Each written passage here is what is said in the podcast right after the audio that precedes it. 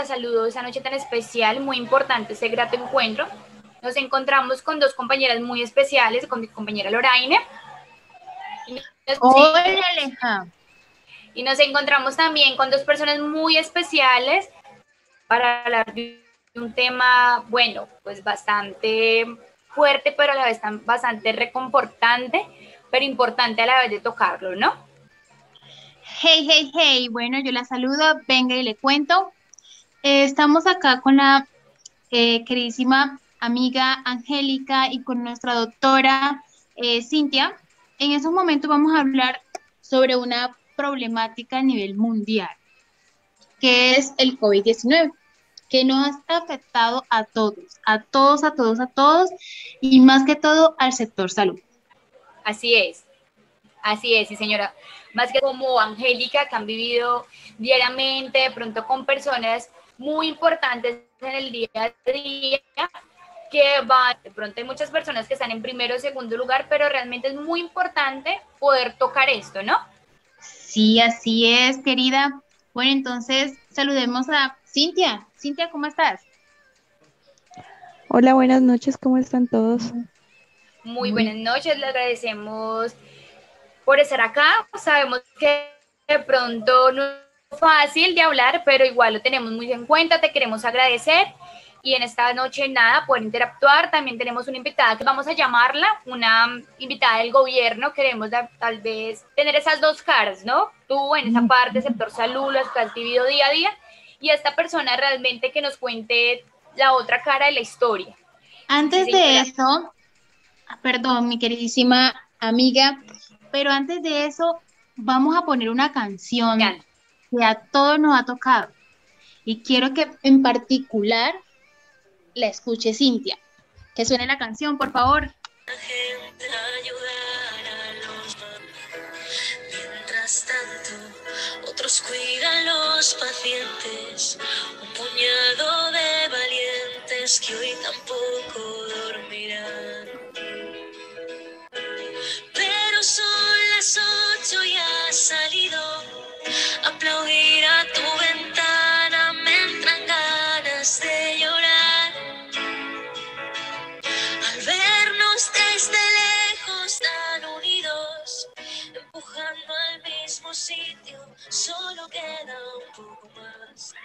Bueno, yo creo que a todos nos toca esta canción.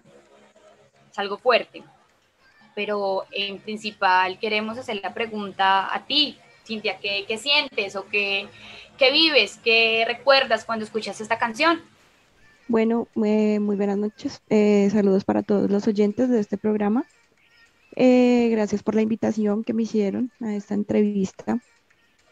Pues creo que cuando escucho esta canción, recuerdo que las primeras veces que la escuchábamos, pues aún no habíamos entrado como de lleno eh, al primer pico de la pandemia acá en Colombia. Eh, siento pues que realmente con, como un orgullo cuando veíamos como las personas luchaban contra la pandemia inicialmente en Europa, si no soy mal, esta canción primero sonó en España, entonces, realmente lo que primero recuerdo es eso. Eh, claramente cuando sonaba esa canción los primeros días de la pandemia era cuando las personas aplaudían en la ventana y pues uno se llenaba como de mucho orgullo de ver el trabajo que, estábamos llevando a cabo y de la lucha constante cuando, cuando arrancó el primer eh, pico de la pandemia. Creo que es como lo primero que se me viene a la eh, ese orgullo y esa, sensación de compromiso que, se tenía con, toda la población en su momento y pues que todavía tenemos, pero claramente en ese momento era como esa sensación de responsabilidad, de la responsabilidad que teníamos no, no solamente con nuestros pacientes, sino el saber que cualquier persona, nuestros vecinos, nuestros amigos podían llegar a nuestras manos en cualquier momento. Eh, bueno, Cintia, muy cómodas tus palabras, la verdad es cierto todo lo que dices. Ahora vamos a ver la otra cara. Después que salió esta canción muy conmovedora, apoyándolo al sector salud, queremos ver qué sentiste cuando estas personas que compusieron la canción o que la cantaban a todo pulmón, te salían a las puertas, a las ventanas, aplaudiéndolos a ustedes, cuando le dieron la espalda. ¿Cómo así? O sea que ellos eh, decían palabras groseras hacia ustedes, prácticamente pasaron de ser de los buenos a ser de los malos, eh, los agredían tanto verbal como físicamente. ¿Qué sentiste? ¿Qué sientes ahora?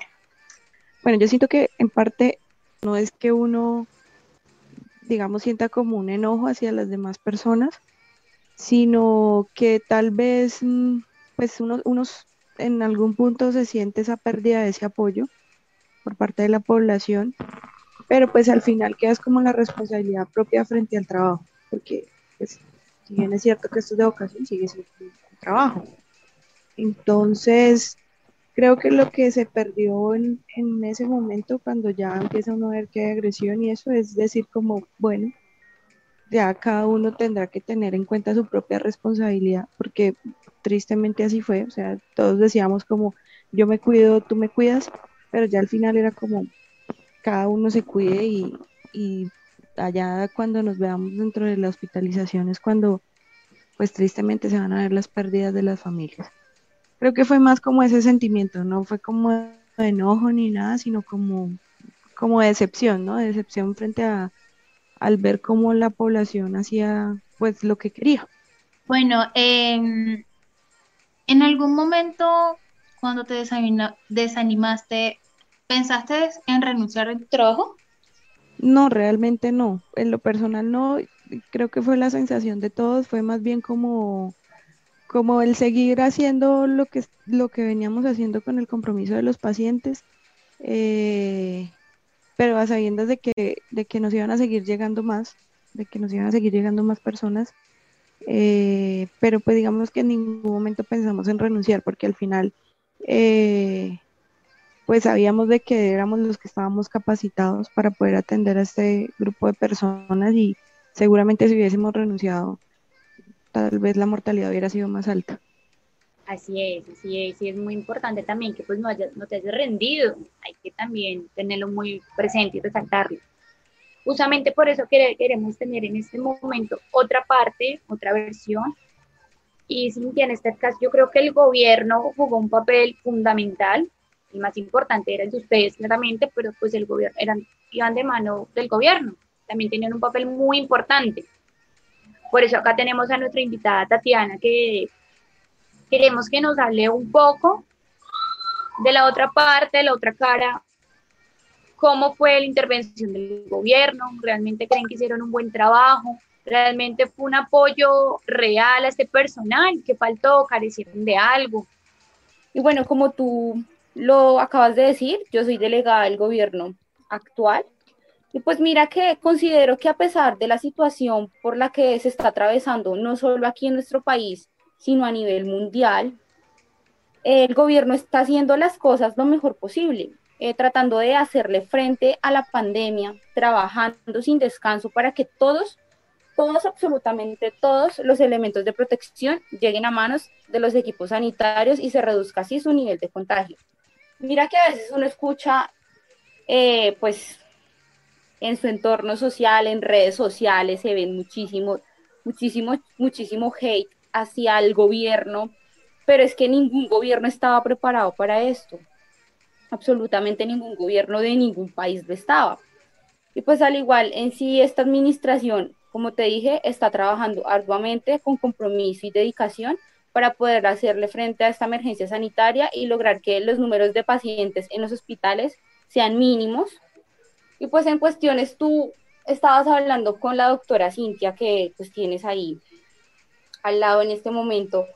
Y pues en sí fundamentalmente hacia, hacia el sector salud, pues se hicieron y se trató, por decirlo de alguna manera, la entrega de las bonificaciones eh, monetarias, pero pues que esta entrega se hiciera de la manera más efectiva posible y pues así se realizó más o menos cerca de 40 mil eh, entregas a 40 mil trabajadores del sector salud.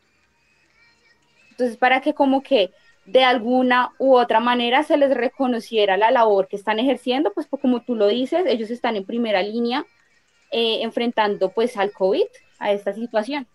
Eh, Tatiana, yo quisiera preguntarte esto. Bueno, es grato que el gobierno haya tenido esa contribución monetaria con ellos, pero viéndoles desde este lado, ¿no creen que pueden haber hecho algo más? Contribuir, no sé, con la protección hacia ellos.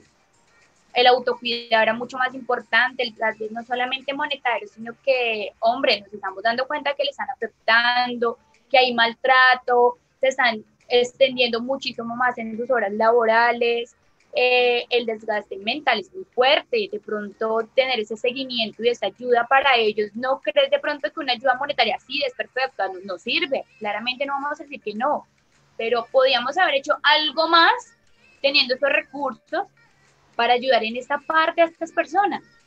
Como te dije, Alejandra, anteriormente, pues el gobierno no estaba preparado para esto, ningún país lo estaba en realidad, y pues es complicado de la noche a la mañana llegar a enfrentar básicamente un confinamiento obligado, o sea, fue debido a muerte, bueno, se encierran, no había suministros, o sea, es muy complicado, créeme, para el gobierno enfrentar este tipo de situaciones y pues está haciendo lo mejor posible. Yo entiendo que, como lo decía eh, tu compañera Loraine hace un momento, ellos pasaron básicamente de ser los héroes a ser los villanos de la historia y entiendo que hubo muchas agresiones, sobre todo aquí pues en, nuestro país, y pues que la gente, eso va mucho, y hago énfasis en que depende muchísimo del ciudadano que se cuide porque es muy complicado para nosotros cuidar a toda la población de un país entero, o sea, va muchísimo en el autocuidado y pues si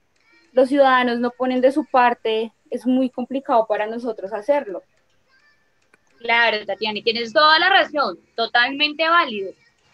Pero sabes que ahí también faltó de pronto por la parte, por ejemplo, la policía, no era solamente cerrarnos unas horas o extenderlo, también faltó parte en ese momento como tomar una determinación ya. Sí, ningún país estaba preparado, es verdad, y nadie, ninguna persona, ningún médico, ningún familiar estaba preparado, absolutamente nadie pero de pronto no nos podemos comparar, obviamente, pero de pronto si nos vamos a comparar con otro país, hicieron algo más. Entonces, ¿cuál es la idea? La idea es claramente que de la mano de la salud y del gobierno, los dos hagan un plan, o sea, una contingencia para que realmente eso pueda continuar, porque claramente todos sabemos que eso no ha terminado. En una tercera ola y creo que va a ser mucho más difícil y es cuando tenemos de pronto, nadie estaba preparado, pero ahora sí estamos un poco más preparados que cuando inició esto hace más de un año. ¿O qué crees, Tatiana?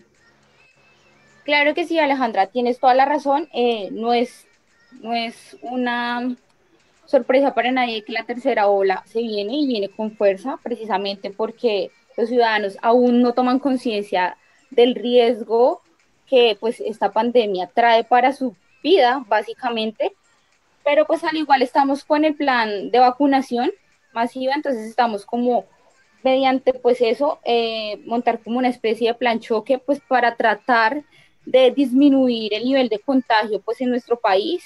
Exactamente. En este caso quiero preguntarle a Cintia,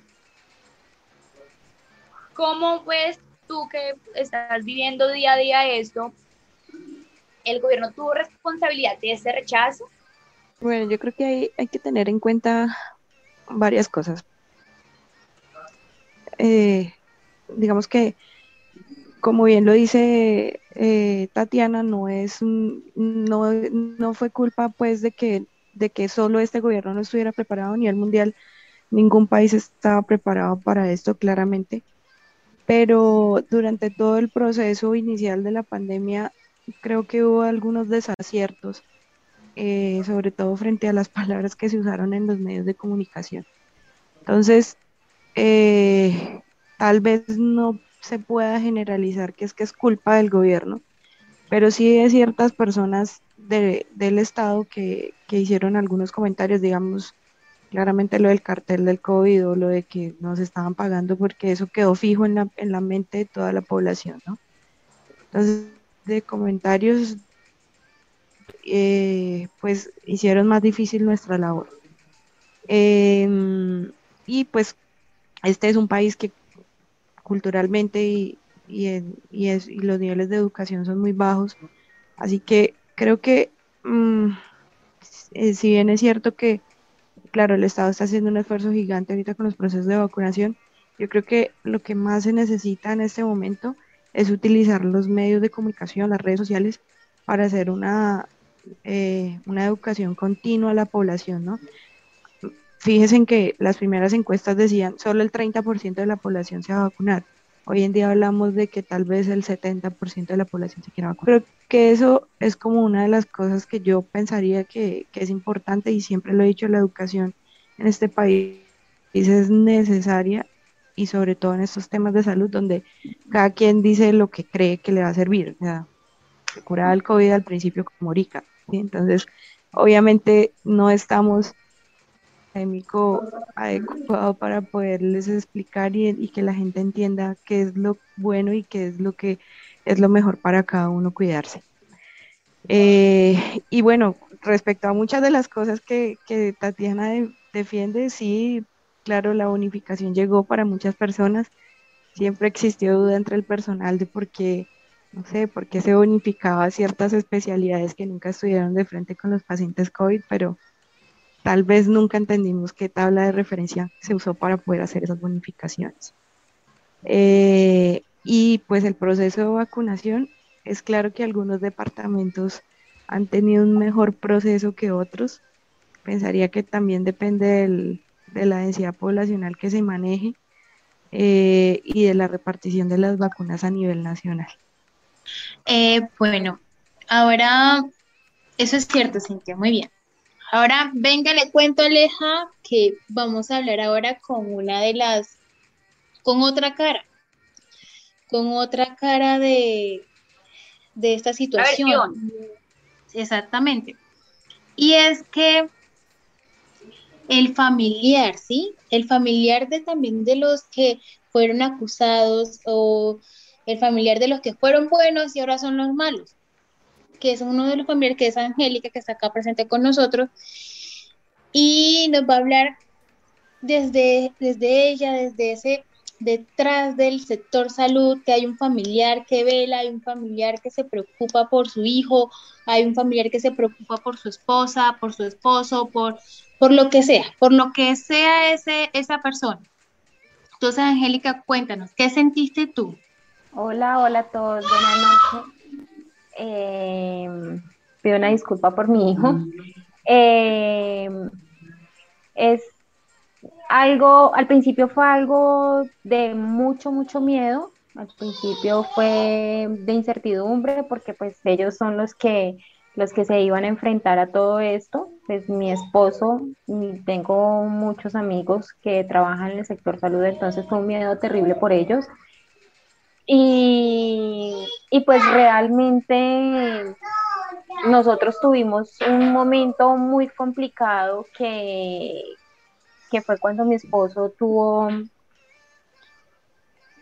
un contacto directo con contacto estrecho con, con, un paciente positivo. Mi esposo se aisló acá en la casa y pues realmente era durísimo porque no sabías cómo manejar la situación, pasarle la comida por debajo de la puerta, eh, no tener contacto totalmente. Mi hijo de dos años no entendía por qué no podía saludar a su papá.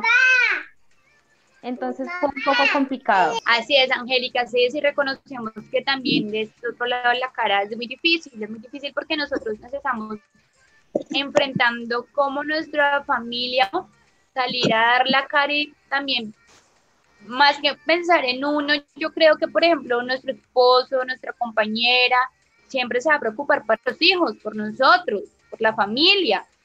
Entonces yo creo que es mucho más difícil la convivencia. Tú, por ejemplo, que tienes un bebé, querer jugar mi papá, mi papá está ahí, quiero verlo, quiero jugar con mi papá, entonces creo que sí es una situación bastante difícil también para la familia como dijimos al inicio, todos, para todos es sumamente difícil, tal vez para una persona les afectó más que a otras, pero todos, todos vimos una situación bastante difícil. Sí, realmente hubo compañeros de él que se fueron a vivir a hoteles para quedarse por fuera de, de sus casas para proteger a sus familias. Entonces, el ver cómo, cómo de pronto personas que eran de la, de la familia, de amigos, se murieron, empezaron a morir. Entonces, pues estaba el, el miedo inminente que, que, a mi esposo también le pasara lo mismo, que mi esposo se contagiara, que le fuera mal, que, que, que falleciera. O sea, entran, entran muchos pensamientos negativos en este momento. Bueno, bueno, eh, creo que nuestra delegada del gobierno se le cayó la llamada, no nos pudimos despedir de ella. Queremos agradecerles y también para darle un fin, un cierre y primero que todo agradecerles a todos por su tiempo, por estar acá, por escucharnos y realmente por sacar este espacio. Me quiero agradecerles a ustedes, chicas, por dar la cara y por decir su expresión, lo que ustedes sienten, todo lo que llevan dentro. Muchas gracias a ustedes por querer escuchar la, la otra parte, por tenernos en cuenta pues eh, como familiares, eh, por tener en cuenta este sector que pues en cierta manera eh, fue muy olvidado en este tiempo. Bueno, Aleja, Lorraine, muchas gracias por la invitación. gracias por, por escucharnos. Creo que todas las partes son importantes en todo esto que nadie esperaba vivir. Nuevamente, muchas gracias a ustedes y esto fue todo el programa de Venga, le cuento. Muchísimas gracias.